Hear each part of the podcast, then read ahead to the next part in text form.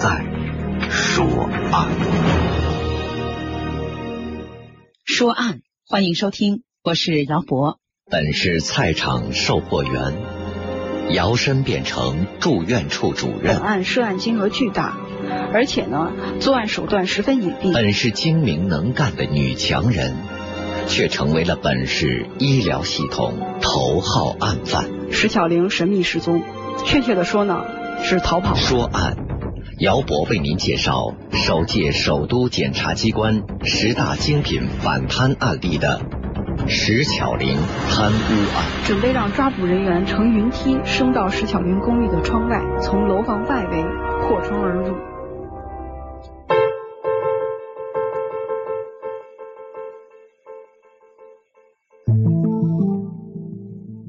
二零零三年的一月十六号，北京市第二中级人民法院遵照最高人民法院院长签发的执行死刑的命令，把案犯石巧玲押赴刑场执行枪决。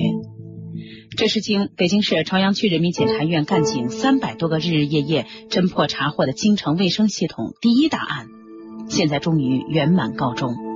案犯是怎么作案，又是怎么落网的？说起这个事儿，还得回到一九九九年。那一年的年底，中国肿瘤医院在为当年做财务决算报表的时候，发现九九年的医疗预收款和一九九八年的账面相比，竟然相差了千万元。肿瘤医院立即决定清理核查住院部的账目，一查才发现有二百万元的病人的住院预交金被住院处的主任石巧玲提取了现金，而且不知去向。石巧玲辩解说，这钱啊，她存到了银行，主要呢是为了给住院处的工作人员发奖金。不久，她也就把这些钱交还给了财务处。医院认为石巧玲的事啊，可能不止如此，于是，在医院纪检部门和审计组的共同参与下，开始审计调查。这一查，才发现涉案的金额可不是二百万，而是三百多万元。石巧玲的主要的作案手段就是让几十个无中生有的病人不断的去退费，每一笔都是十来万，于是就退了三百多万。就在石巧玲贪污公款的行为浮出水面的时候，石巧玲出逃了。二零零零年的三月，北京市朝阳区人民检察院接到了中国肿瘤医院的举报。检察院的侦查人员迅速介入医院的工作，验证了单位的审计结果。结果他们发现，石巧玲经手的票据可不是三百万元有问题，而是近千万元的票据都是假票。石巧玲有重大的贪污嫌疑，他的案情已经浮出了水面，可是人却像石沉大海，毫无音讯。在这样的情况下，专案组分成了几个小组，一个是继续查账，一个就是抓捕石巧玲，请君入瓮。通过秘密线索，他们了解到石巧玲在本市有一套长期租住的高级公寓，于是他们在这儿蹲守了两个月。功夫不负有心人，二零零零年的五月三十一号，石巧玲在小区里出现。石巧玲知道被围，放出话来：如果有人进来，他就自杀。检察机关调来了消防队的云梯车，用喇叭对他喊话。另一方面，在楼下部署了大量的警力，防止他跳楼自杀。石巧玲感到大势已去，没有逃跑的可能，只好无奈的打开大门，束手就擒。石巧玲归了案，但只是石巧玲案的万里长征的第一步。果然，归案以后的石巧玲一直心存侥幸，拒不承认自己存在贪污的行为。面对这样的一位对手，检察机关如何找到突破口？如何取证？又是怎么样参与公诉？最后，石巧玲等来的是一个怎样的判决结果呢？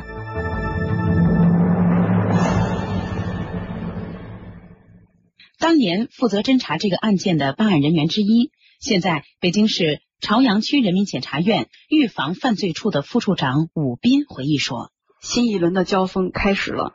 石小玲自知罪行严重，无法逃避法律的制裁，对于案情呢，索性缄口不言。经过数次的提讯，侦查员从他口中得到的线索呢，还是微乎其微。为了尽快打破他的心理防线，我院呢决定将石小玲换押，也就是说换一个关押场所。”而且关押的地点是严格保密的，只有少数几个承办人知道。再次提讯的时候，换押以后的石巧玲如惊弓之鸟，在提讯过程中还多次打手势，一会儿伸出三个指头，又伸出四个指头，或者是五个指头，分别代表着三百万、四百万还是五百万，企图通过这种方式呢来试探侦查人员的底线。他就是急于想知道他到底暴露了多少犯罪事实。这个行为呢，充分的体现了出他内心的惶恐。然而这个时候，侦查人员明白突破他的心理防线的最佳时机还没有到来，于是对他进一步采取了缓兵之计。一个多星期以后，才又一次提讯他，让他承受更长时间的心理煎熬。果然，再次提讯石小玲的时候呢，他显得更加的焦虑不安，心理防线已经是彻底的崩溃了。突破口供的最佳时间来了，侦查人员趁热打铁。加大审讯力度，对石巧玲开展了最后一轮的攻心战。由于前期做了大量的准备工作，审讯有了水到渠成的效果。很快，石巧玲便在交锋当中败了下来，终于交代了他和外人勾结，共同冒领住院病人退款的这种犯罪手段。根据他的口供，同志们迅速抓到了协助石巧玲作案的另一名犯罪嫌疑人陈玉梅。石巧玲的口供终于拿到了。承办人员这天走出看守所的时候，长长的出了一口气。这几个月里，他们在单位和看守所之间已经往返奔波了几次了。而从二零零零年的三月接到石巧玲所在的肿瘤医院的报案到现在，已经是金秋送爽，硕果满枝头的时节了。下一步工作呢，就是取证工作。大家都知道，职务犯罪的犯罪嫌疑人呢，一般都有一个特点，能言善辩，百般推脱自己的罪行。石巧玲在这一点上呢，是尤为的突出。她的反侦查能力非常强。虽然他在口供中已经交代了作案手段，承认了一部分的犯罪行为，但是他拒不承认自己用这种手段拿走了千多万元。而是编造了一套滚动挪用的理论，推脱说自己只拿了几十万元。他的理论就是，实际上只拿了几十万元，只不过呢是滚动着拿，还了又拿，拿了再还，所以才有这九百万元的事儿。其实啊，也就是几十万元。如果不能用强有力的证据来证明犯罪事实，彻底查清犯罪真相的话，石巧玲极有可能凭借他的一张三寸不烂之舌开脱罪名。这时候呢，案件又一次陷入了困境。朝阳检察院针对这一情况，立即召开了案件协调会，和市纪委有关部门、中国医学科学院、肿瘤医院的纪检监察部门的负责人共同制定了取证方案。既然石巧玲不肯说，那就让证据来说话，制定了调动一切相关部门协助取证的这一个方案。取证工作是一个庞大和艰苦的任务，涉案单据呢有上万张，照片也有几千张，摞起来都有一米多厚。而涉案证人呢遍布各行各业，形形色色。由于石巧玲她是冒用住院病人的姓名贪污公款，所以就需要收集数百个住院病人的证言，而这些病人呢也遍布全国各地，只有很少一部分在北京。所以说，首先是协调了相关部门，抽调了几位精通医疗系统、财务制度的业务人员，专门配合本案的侦查工作。同时，侦查人员呢兵分了几路。同时，在病案室、计算机室、财务处、住院处开展了取证工作。通过不懈的努力，仅仅用了一个多月的时间，我们呢就从医院翻阅了相关资料，相关资料一千五百余份，复印了各类证据四万五千余张，拍照了各种书证材料两千四百多张。获得的材料装订案卷呢有三十六卷，摞起来有一米多厚。与此同时，朝阳区检察院还聘请了专门的审计机构，对石巧玲任住院处主任以来的账目进行了全面审计。这些证据最终都成为认定石巧玲犯罪的关键证据，同时也增强了办案组同志的信心。在石巧玲口供虚虚实实、反复翻供的情况下，这个案件的证明力就显得尤为重要了。我们呢，为了保证下一步取证工作的顺利进行，决定还是暂时不戳穿他的谎言，等到时机成熟再向他亮出王牌，打他一个措手不及。本是菜场售货员，摇身变成住院处主任。本案涉案金额巨大，而且呢，作案手段十分隐蔽。本是精明能干的女强人，却成为了本市医疗系统头号案犯。石巧玲神秘失踪。确切的说呢，是逃跑。说案，姚博为您介绍首届首都检察机关十大精品反贪案例的石巧玲贪污案。准备让抓捕人员乘云梯升到石巧玲公寓的窗外，从楼房外围破窗而入。既然要这么做，案件的证据就必须环环相扣，配合的严丝合缝。这样才能证明石巧玲贪污九百多万元、挪用公款三百七十多万元的犯罪事实。出现一个断点，整个取证工作就会白费。这样才能够证明他贪污一千多万元的犯罪事实。石巧玲采取的这种勾结外人、冒用病人姓名贪污公款的手段，根据逻辑推断和常见的思维，是最笨的一种方法。因为这需要他每贪污一笔款都要做假单据，并且还要需要外人来配合。但石巧玲采用的偏偏就是这一种，但这种作案手段呢，给侦查取证工作带来了极大的困难。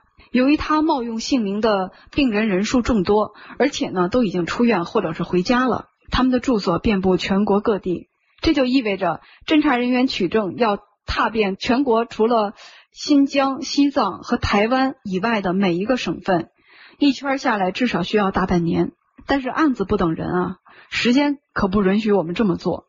经过专案组的讨论，我们院呢改变了取证策略，把需要作证的病人按北京和外地这么分类，分别进行处理。北京地区的呢，由侦查人员挨家挨户上门询问；外地省份的，则以朝阳检察院反贪局的名义，向病人住所地的检察院反贪局发协查函。由于涉及到的款项非常多，朝阳区的领导决定对这个案件的款项划拨专门款，支持检察院尽快的侦破此案。所以说，在查办案件上呢，全国检察系统是联动的，形成了一张无形的大网，牢牢的将犯罪嫌疑人困在网里。大家呢也都知道，北京的初秋并不凉爽，素有“秋老虎”之称。而我们的侦查人员呢，冒着三十几度的高温，奔波于北京的大街小巷。有时候为了一份证词需要往返数次，而且每一份证词都像一把尖刀，划开石巧玲精心编造的谎言，直接戳向他的心窝。与此同时，调查函也像雪片一样的飞向了全国各地的检察院，但是由于很多因素，使得部分协查函石沉大海，或者回函中的证言不能采用。为此，朝阳检察院的同志设计了简单易懂的询问表格，然后向没有回音的证人再次发函，最大限度的节省取证的时间，提高取证的效率。上面呢，我们是一直在说这个证人证言的问题，实际上书证对案件的证明力也是至关重要的。在书证方面呢，根据案情需要，要对石巧玲造的假单据进行笔迹鉴定，这又是一项非常繁杂和细致的工作。几年来呢，石小玲贪污造的假单据有上千张，光是在电脑中对他的假单据进行登记造册呢，就达到了二十七页之多。而且鉴定的这个假单据的笔记呢，所需的照片多达两三千张。专案组的同志们集中力量，光把这些照片分类，就整整用了七个工作日。这个案件的取证工作结束，移送起诉的时候。石巧玲案的案卷有五十多卷，放在一起有一米多高。经过三百多个辛劳的日日夜夜，这石巧玲特大贪污案终于审查终结，移送审查起诉了。但是呢，与我们侦查人员猜想的一致，审查起诉阶段的石巧玲并不甘心。石巧玲的犯罪手段并不怎么高明，但是在当时单位的财务体系当中却是非常隐蔽的。当时医院预收和退还住院费的程序是这样的：病人在办理住院手续时需要交预付金，住院处收到了预付金，要开相关的收条，两联儿，一联归病人，一联留医院。病人出院的时候要到医院去结账，结账的时候出示这个收据。住院处的结账员在电脑里调出病人的费用，核实病人交的预付金以及各种费用的情况，无误后就开始给病人结账。如果病人有余额，就开出一张退费书，签了字就能领款。如果费用不够，那就要开记账凭证再补交。石巧玲正是利用了医院财务制度当中的这种规定，利用职务之便，伙同外单位的陈玉梅等人，冒用已经出院的病人的姓名，大量的制作了假的住院费的结算单，从而从自己单位的退费窗口取走了九百多万元的现金。而且石巧玲是住院处的主任，有权使用本科室的全部软件。因此，他不但可以使用所谓的住院结账的软件，还可以使用住院出院的登记软件。他利用职务上的便利，在自己使用软件的时候，随意的调出曾经住过院的病人的费用情况，然后把病人的住院结算单复制，又以病人的姓名开出了退费书，再让陈玉梅等人拿着这个退费书到自己所在的单位退费，把钱领走。但石巧玲不承认，他说啊，只拿了几十万，然后不断的去滚动。他进一步向审查起诉的同志们不断的陈述他的这套滚动挪用理论，并且呢，在看守所里边还企图通过劳教人员将他在写在手指上的长达十六米的一个串供翻供的一个纸条，想带出监狱外面，但是呢，也被看守所的人员呢是截获了。这手指也不窄，十几厘米呢。石巧玲用油笔密密麻麻的写了十六米，在这个手指上呢，他精心的编造了很多很多的谎言，也涉及到了一些人员，希望他们能够帮助他来翻供。除此之外，为了掩人耳目，他还制作了一些超小纸条，多次截获了石巧玲企图指使证人翻供的小纸条。这是他在审查起诉阶段。不仅如此，在一审法院宣判了之后，石巧玲提出了上诉。在上诉的过程当中，他在看守所还打起了记者的主意。在后来的阶段，他只能接触到看守所的看守人员和后来采访他的记者。在上诉阶段呢，他对采访他的记者也是说到，呃，希望记者能给他带话。能够帮助他来运作一下，并且承诺要给带话的人多少多少好处是等等的。但是呢，他把别人都想的跟他一样的贪了，他的这些计谋呢都没有得逞。二零零一年的七月十二号的上午，北京市第二中级人民法院开庭审理了原中国医学科学院肿瘤医院住院处主任石巧玲贪污一案。侦查终结呢，对案件的事实是这样认定的：石巧玲呢是于一九九六年一月到一九九九年十二月间，利用他担任中国医学科学院肿瘤医院住院处主任，并负责出院结账工作的职务便利，伙同被告人陈玉梅等人，编造了虚假的该院的住院医疗预收金退款书一千零八十一张。合计金额人民币有九万两千六百六十余万元。石小玲将此案非法占有。第二呢，石小玲在一九九九年七月到十二月期间，利用其担任中国医学科学院肿瘤医院住院处主任的职务便利，擅自决定将住院处医疗预交金额共计人民币三百七十七万六千万元外存，被单位发现后呢，追回人民币两百万元。对其余款项人民币一百七十七万六千元，石巧玲拒不交代去向，将此款非法侵吞。检察机关认为，石巧玲无视国法，利用职务便利，采取虚开住院医疗预交金退款书以及收款不入账的手段，单独或者伙同他人侵吞巨额的公款。他的行为已经构成了贪污罪，而且贪污的数额特别巨大，造成特别重大的经济损失。他的犯罪情节后果都特别严重，又是共同犯罪的主犯，依法应予严惩。二零零一年的七月十二号呢，二中院对这个案子进行了公开宣判。依据我国的刑法，一审判决石巧玲犯贪污罪，判处死刑，剥夺政治权利终身，并处没收个人全部财产。同案陈玉梅判处有期徒刑十年。判决之后，石巧玲不服，上诉到了北京市高级人民法院。对这个判决是不服的，提起了上诉。他认为事实不清，证据不确凿，是 要求进行上诉。经过严格的审理呢，上诉法院驳回了石巧玲的上诉，以维持原判，并且经过最高院的核准，对石巧玲执行枪决。从侦查阶段到起诉部门，再到一审判决，最后到终审的裁定，侦查终结的时候的这个数字没有任何的改变。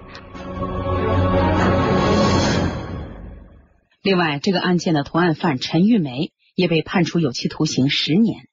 陈玉梅呢，这个人可以说在认罪态度上是非常积极的。当石小玲供述出呃陈玉梅是他的同案犯以后呢，我们马上对陈玉梅展开了抓捕，因为石小玲只是说了陈玉梅的一个电话号码，她也并不知道陈玉梅在什么地方，所以呢，我们也是采取了一些手段，最后终于找到了陈玉梅，并且呢。在她的居住地把她抓获，在抓获陈玉梅的时候呢，我们也发现了一个比较有意思的情况。从她随身带的包里呢，我们翻到了她收到的石巧玲给她的三十三万元的存折，几个存折吧，在身上是一分没动，全都留着。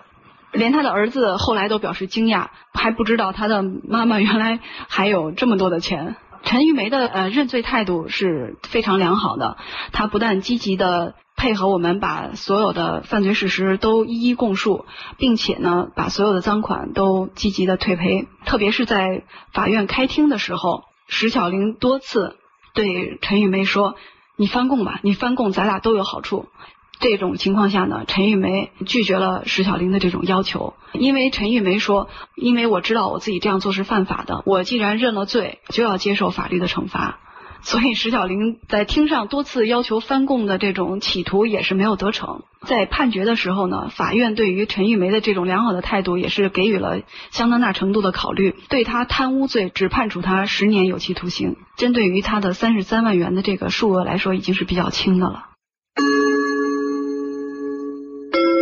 在二零零三年的隆冬，传统的新春佳节即将来临的时候。京城大地沉浸在一片欢乐祥和的气氛当中的时候，北京的某处的刑场迎来了这个犯罪分子石巧玲。那一年他四十八岁。侦查阶段就已经经历了三百多个日日夜夜，呃，从立案呢一直到最后的石巧玲被执行枪决，近三年的时间。因为这个案件呢是建国以来发生在医疗系统的罕见的特大案件。此案的每一个诉讼阶段都备受各家媒体的关注。